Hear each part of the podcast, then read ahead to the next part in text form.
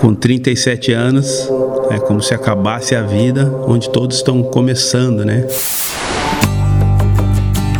Meu último jogo. Um podcast que vai fazer você refletir. Com Paulo César Tinga.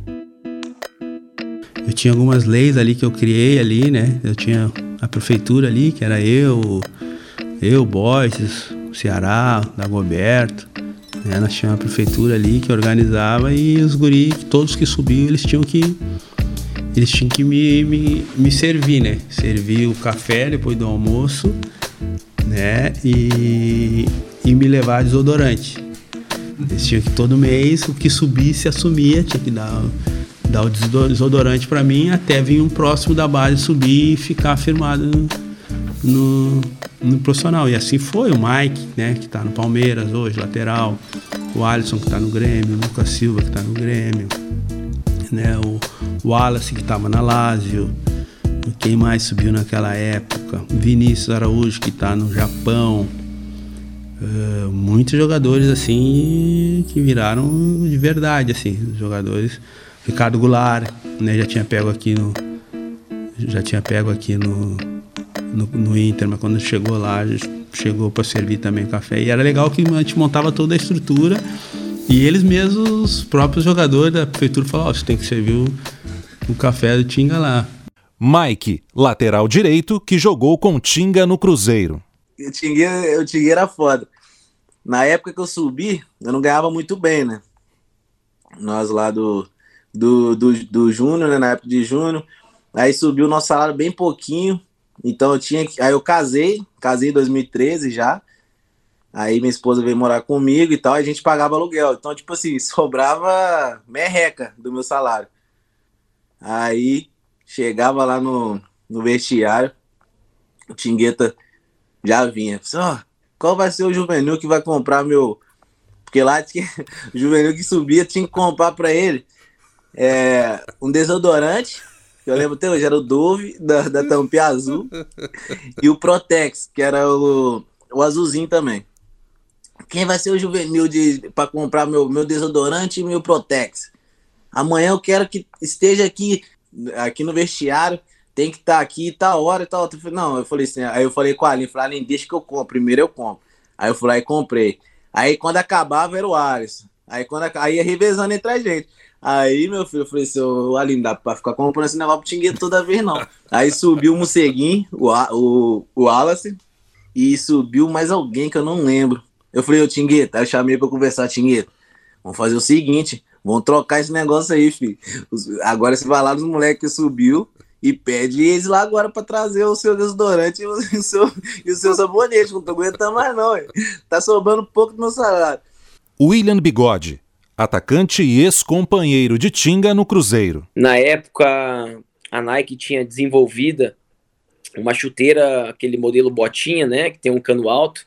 E aí um dia, né, tem um, eu tenho um gosto legal, né, que de vez em quando a gente bota uma roupinha bacana, tudo e, e eu lembro que eu botei uma um estilo de roupa, né, onde que eu fui com uma com uma bota, né, pro treino e aí beleza, né, já já tava também preparado que que alguma piadinha ia, acontecer, enfim, cheguei no vestiário, né, neguinho já começou a me olhar, lá, troquei de roupa, pendurei minha, a minha roupa no armário, coloquei meu sapato ali, beleza, fui lá pra academia, tudo, né, fiz ali meu trabalho, minha ativação, quando eu voltei, eu olhei no meu armário, né, para colocar a chuteira, né, tava de tênis na academia, voltei para colocar a chuteira, eu rapaz, eu não tô vendo minha, meu sapato aqui, né? Já, aí eu já olhei pros cantos, porque quando o cara é com uma roupa assim muito muito fraca ou com um estilo fraco, né? Que a gente usa o termo aí, os caras pegavam esparadrapo, já pregava a roupa do cara no, no, no, no, às vezes no ventilador, lá na parede, no próprio armário, ficava toda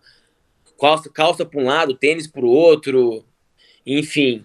E aí eu falei, cara, pegaram minha bota, beleza, deve ter algum lugar aí. Botei a chuteira, fui pro campo. Aí quando eu chego no, no, no, campo, né, tem um pessoal fazendo ali um bobinho, e o Marcelo Oliveira, né, o treinador, o, o Tico, né, que é o auxiliar dele, é, do lado, mais alguns jogadores assim, os caras tudo rindo, eu chegando, os caras rindo pra caramba, o Marcelo Oliveira quase rolando no chão lá de tanto rir. Ah, hora que eu olho o Tingueta dentro do campo, fazendo bobinho, com a bota. Aí ele pegou o esparadrapo, colocou, fez três, três fitinhas assim, né? Imitando o símbolo da, da Adidas. Aí ele falou, bigodão, aqui é a nova botinha da Adidas. e tocando a bola, fazendo bobinho com o meu sapato com, com um esparadrapo ali, é, imitando o símbolo da Adidas, cara, e todo mundo chorando de rir. Falei, tingueta. Doutor Gustavo Matiusi, cientista social, empresário e mentor em empreendedorismo. Quando você tem oportunidade de receber orientação daqueles que já estão há mais tempo na carreira, né, principalmente no início da sua carreira, isso é maravilhoso, porque o mais velho ele é mais tranquilo, ele é mais calmo para executar aquelas funções. E por que isso? Porque ele já passou por todos os altos e baixos daquela carreira. Ele já ganhou tudo, ele já perdeu tudo, ele sabe que uma crise não dura para sempre, ele já ouviu críticas, uh, ele tem uma, uma compreensão muito melhor das suas próprias dificuldades, ele já pensou a respeito daquilo. Então ele vai ser capaz de, de dar certos atalhos, né? De falar, olha, meu jovem, né? ou você iniciante. Não vá por ali porque eu já fui e não deu certo. Vai por aqui porque aqui é, é mais interessante. Ouve aquela pessoa, faz tal coisa, né? É, então isso, os pequenos conselhos do dia a dia que essas pessoas podem te dar vão é, evitar que você passe por crises internas e externas de proporções grandes, né? E aí você vai poder construir a sua carreira com muito mais solidez e tranquilidade. É interessante que todas essas brincadeiras que a gente fazia eram brincadeiras que realmente eh, davam frutos, todos gostavam de participar disso, né? Tanto que o, o, o presidente da base, né, que depois virou vice-presidente do profissional, que eu trabalhei junto com ele, a gente foi campeão junto, ele como vice-presidente, eu como, como gestor de futebol. E ele falava, ele não me conhecia, né? Ele era da base e eu do profissional. E ele falava, Tinga, eu sempre quis te conhecer e trabalhar contigo, porque todo jogador da base que subia, quando ele voltava, ele voltava falando de ti, cara, o Tinga, o Tinga é muito legal, o Tinga que deixa nós à vontade, porque isso na verdade era uma maneira de eu deixar o jogador à vontade. Bruno Vicentim, ex-dirigente do Cruzeiro. Me impressionava muito que, que a, a, liderança que ele tinha, assim, porque subiam vários atletas da base e, e depois quando os atletas para treinar, né, regularmente, nada, não era promoção, e aí todos eu perguntava, ah, como é que foi lá em cima tal, e, e todos tinham, cada um tinha um, contava uma história, mas sempre tinha um personagem central nessas histórias que era o Tinga, né? É, todos chegavam e falavam assim, não, o Tinga veio conversar comigo, pô, o Tinga é, é gente boa, pô, o Tinga veio me dar um toque disso, pô, o Tinga falou que eu faço isso bem, que, que eu tenho que melhorar naquilo tal. E aí eu, como superintendente da base, me impressionava muito. Eu falava assim, pô, é, o Tinga é um cara é, que tem esse cuidado, né, na, na, com, com os meninos, né? Que todo clube tem que ter dos veteranos, né? Quando eu fazia uma brincadeira que eu falei, ó, oh, tu vai ter que servir café para mim e tal, e aí os caras, ele ficava meio espiado e nisso os caras já vinham. Dedé, Agoberto, o boy, fala, não, você tem que servir café no ministro, cara tem que ser, senão tu não vai nem treinar. E assim olhava pro. Aí ele olhava pra cara do, do treinador, do executivo, os caras falavam, é, você tem que fazer.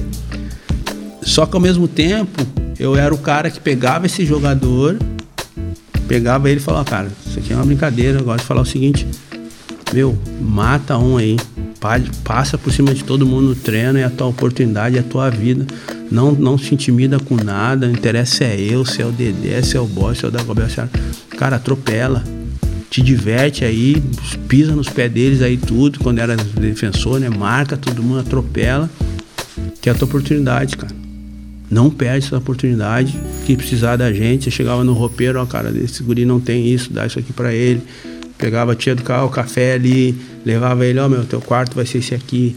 Zagueiro Léo, companheiro de Tinga no Cruzeiro. Uma menina que, a Érica, que era uma menina que trabalhava no, na cozinha lá do Cruzeiro, que, que trabalhava no restaurante, que servia a gente e tal, que, que carregava às vezes nosso prato, que limpava as coisas, que organizava. E aí o marido dela era motoboy, entregava pizza, assim, com a moto e tal, entregava pizza. E aí teve um dia que ela chegou chorando, chorando, chorando, e aí disse que o marido dela tinha sido assaltado, que perdeu a moto, que não tinha mais como, como é, trabalhar e ter o, o, mantimento da casa além dela, né? E eles estavam passando uma dificuldade muito grande. E aí o Tinga foi lá e reuniu todo mundo, os jogadores todos, e falaram, ó, vamos, vamos fazer uma vaquinha aqui pra Erika e tal, vamos comprar uma moto pra ela. E aí o Tinga reuniu assim, assim, ó, galera, assim, precisa disso, disso, disso, a gente tá envolvido e tal, vamos, vamos dar uma, um alento para ela. Isso em 2013 também. Aí chegou a galera, cada um deu um, um pouquinho, foi lá o Tinga, foi lá e bancou o resto da moto, comprou a moto, chegou a moto lá para ela, novinha, pro marido dela, ela faceira assim, grande. E aí ela muito feliz e a gente, pô, é, foi conquistando também um ambiente assim, favorecendo o um ambiente para que tudo isso desse certo, para que tudo isso né, funcionasse. E a gente, graças a Deus, foi campeão. Eu, na verdade, eu, eu fui assim, eu fui ajudado dessa forma. Né? Eu, eu quando subi Poldinho, dava roupa. Eu brinco que quando eu, quando eu comecei a jogar no Grêmio, que eu comecei a ir no, viajar nos campeonatos brasileiros, as pessoas me olhavam no aeroporto achavam que eu era o roupeiro do time, porque eu voltava carregado de, de, de mochila.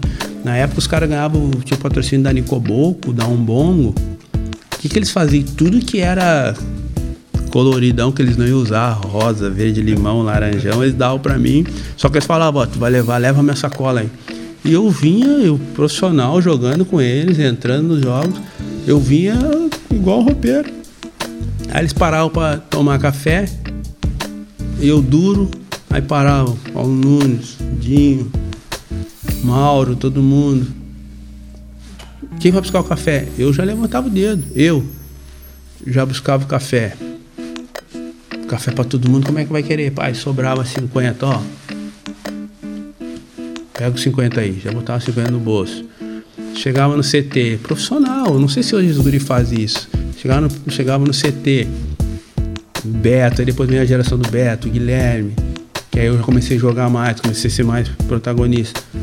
Eu jogando com os caras lado a lado, vestiários, tinha um postinho ali, ali atrás ali, o, o Ipiranga ali. Os caras, ah, precisa abastecer o carro. Eu louco aprendendo a dirigir, louco para dirigir. Os caras davam 100, eu ia lá, abastecia o carro, Botava 90, falava pro cara, meu, guarda 10 pra mim, depois eu pego. Eu já conhecia, eu morava na concentração, já era amigo dos guris do posto. Meu, põe 90 aí, guarda 10 aí pra mim, depois eu pego. E voltava lá cheio do carro dos caras. Sabe o que acontecia quando nós estava jogando? Na época eu só ganhava prêmio, bicho, quem entrasse no campo. Jogo apertado, aí fazia 2 a 0 tal, tal. Os caras mandavam me botar. Pô, põe aí, põe. Então eu vi muitos caras preocupado, ao mesmo tempo que eles sabe, me sacaneavam nas brincadeiras, oh, vai lá, vai abastecer o carro, busca o café para nós. Eles eram os primeiros caras que me ajudavam.